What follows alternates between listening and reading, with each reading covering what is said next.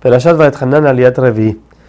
Moshe les dice que tienen que cuidar con todos los preceptos que Hashem les ordenó, ya que en Har Sinai no solamente sus padres estuvieron ahí, sino que ustedes mismos, la alma de cada persona del pueblo de Israel estaba en Har Sinai.